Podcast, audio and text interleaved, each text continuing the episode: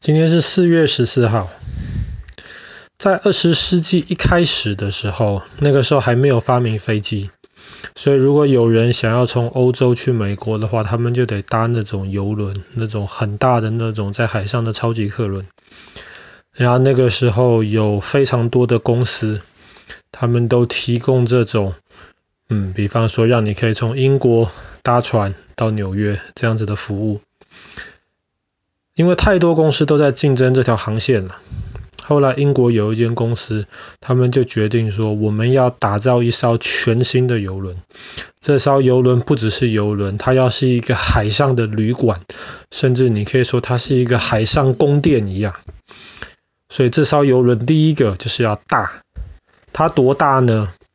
在那个时候，它比第二大的邮轮还大了一半。而且它不只是大，它上面还非常非常豪华。它从法国找到那种最好的厨师，可以在船上提供最高级的料理。然后在船上还有那种像巴黎的咖啡厅一样。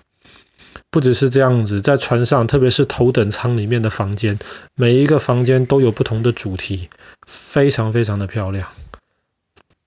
然后这艘船刚开始要准备。航行的时候，就吸引了非常非常多乘客，很多是有钱人，当然也有一些是没有那么有钱，但是他们就是把自己剩下的钱都存下来，买了这张船票，希望离开欧洲到美国开始一个全新的生活。这艘船的名字叫做铁达尼号。Titanic。铁达尼号，它在。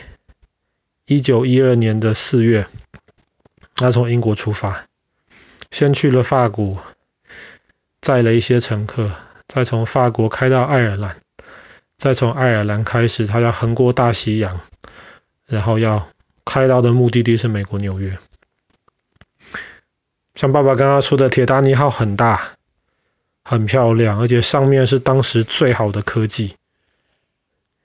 他当时在船底下分成了十六个水舱，也不是十六个水舱，十六个空间，每一个空间跟另一个空间是可以有门可以完全隔开的。所以说，比方说，假设船一个地方撞坏了，甚至两个地方撞坏了，船都不会漏水。为什么？它可以在水还没有流到另一个空间的时候就把水先挡住。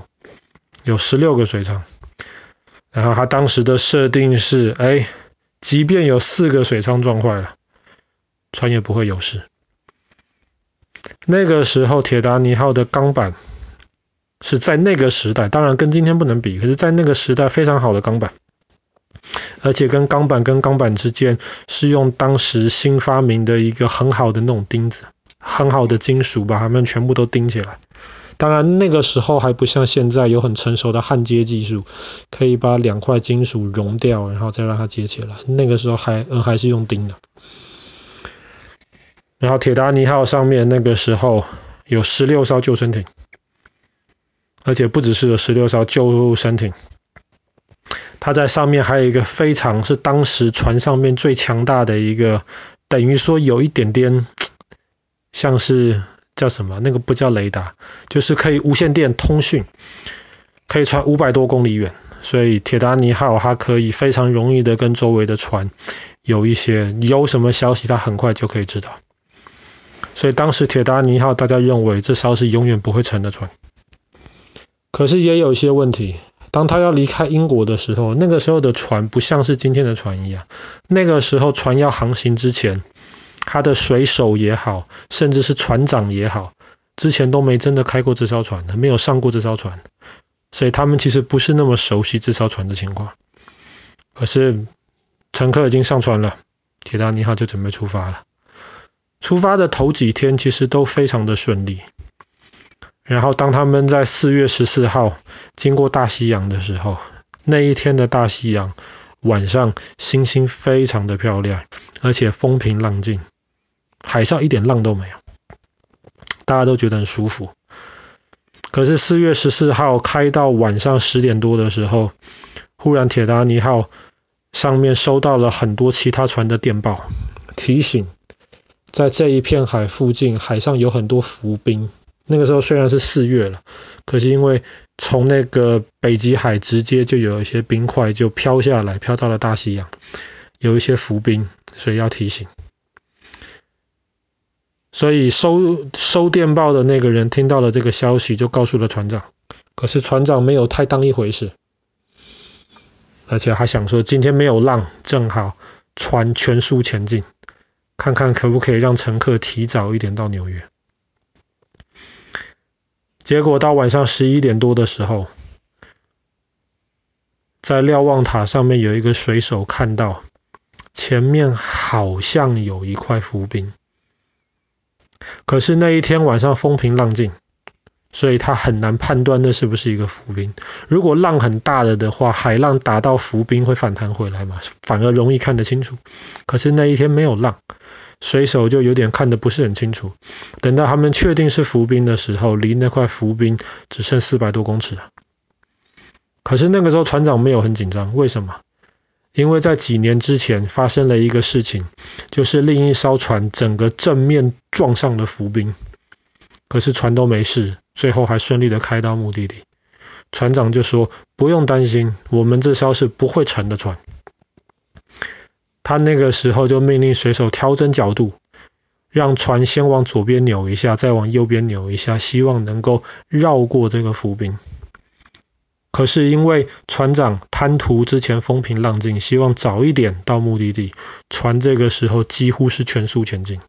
你知道这么大的船全速前进的时候，要左要往左转或是往右转就没有那么方便。所以当船在绕过那个浮冰的时候，在下面机房的一些水手就听到“嘶”的声音。大家没有想发的发生什么事情，因为没有撞到。可是很快水手就发现刮到了，刮了一个很窄很窄，可能就是几公分的的宽度而已，很窄。然后是从铁板跟铁板钉子钉起来的地方，因为那个水太冷，可能有点热胀冷缩，所以本来钉起来的地方就不是那么坚固了。正好浮冰刮过那一块，很窄，可是很长，九十多公尺长。九十多公尺长是多少？是五个水箱。刚刚说的铁达尼号的设计可以承受四个水箱进水没有问题。刮了五个水箱，这个是当时没有想到的。船长这个时候还没有意识到事情多么严重，可是当他发现到的时候，他就赶快命令水手赶快把那个水舱跟水舱中间的隔间赶快关起来。可是那个时候太晚了，五个水箱被海水灌进去。这是在船尾巴的部分，所以船的尾巴就开始变重，所以尾巴的部分就开始往下沉了，因为变重了。那么船头的部分就受到浮力的影响，开始慢慢往上翘了。这个时候船长发现情况不好了，这艘船可能会沉，他就马上广播下令，要全部的那个乘客准备好上救生艇。可是那个时候，绝大多数的乘客以为在开玩笑。为什么？大家想这个是不会沉的船。所以等到大家都已经非常紧张，发现船已经开始很明显的倾斜，跑到救生艇旁边的时候，那个时候已经是乱糟糟了。那个时候船长已经吓到了，不知道该怎么反应了。有人就问船长说：“是不是让应该让女人和小孩先上救生艇？”船长点点头，没有回答。有一个水手听到了这个指令，就跑过去邀请女人跟小孩赶快先上救生艇。可是另一个水手他理解错了，他听到的指令是，他以为他听到的指令是只让女人跟小孩上救生艇，不让男人上。所以有很多救生艇上面坐了一些女人跟小孩之后，一艘救生艇可以坐六十个人，很多救生艇只坐了二三十个人。女人跟小孩上了，剩下旁边在等的是男人，男人就不能上，所以救生艇没有坐满就放下去了。等到过了午夜十二点的时候，船已经沉得越来越严重，最后因为沉下去的那一半太重了，船就整个从中间裂成两半。这个时候，十六艘救生艇都已经放下去了，很多都没有放满，船上乘客加水手还有一千多个人。这一千多个人基本上就跟着船这样沉下去了。那个时候四月，大西洋北边很冷，水的温度基本上只有两度，人在里面。最多只能活三十分钟。周围几十公里有另一艘船，那个那艘船听到铁达尼号发出的求救电报，赶快来救。大概过了两三个小时，他就开到铁达尼号附近，所以当时上救生艇的绝大多数人都被救到那艘船去了。可是当时还在船上的人，就跟着船这样沉下去了。号称不会沉没的船。第一次出发就沉没了。那里的海很深，铁达尼号沉到了海底面三千多公尺，快四千公尺的地方。一直到三十多年前，考古学家跟一些潜水员总算在大西洋里面找到了铁达尼号的残骸。他们潜进残骸里面，发现很多当时的一些遗物。当时船上的一些东西，当时人穿的一些鞋子，就这样子安安静静的躺在海里面。他们想把船捞上来，可是发现船已经锈得没有办法了。一试着捞上来，整艘船可能就会坏掉。铁达尼号第一次出航就沉没，这个是人类历史上除了战争以外，除了发生战争之外，最惨重的一次。在海上发生的事件。好了，今天故事就讲到这边。一九一二年的今天，铁达尼号沉没了。